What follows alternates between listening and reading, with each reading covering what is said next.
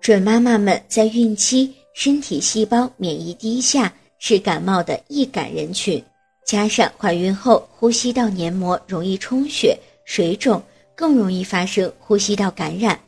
准妈妈在感冒的时候比较容易引起发烧的症状，尤其是在怀孕八周内，此时胚胎的器官刚刚分化形成，发烧会导致物理内环境的异常，容易引起胚胎畸形。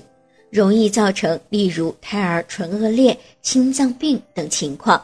当准妈妈的体温超过三十八点五的时候，就属于高热的情况。高热也有可能引起胎儿流产、早产的可能。感冒后如果有严重的咳嗽、咳痰等情况，就有可能并发支气管炎，进一步发展可能会发生肺部感染的情况。此时容易发生流产或者是早产。另外，持续咳嗽还会使宫腔的张力过大，引起胎膜早破，导致准妈妈早产。如果您在备孕、怀孕到分娩的过程中遇到任何问题，欢迎通过十月呵护微信公众账号告诉我们，这里会有三甲医院妇产科医生为您解答。十月呵护，期待与您下期见面。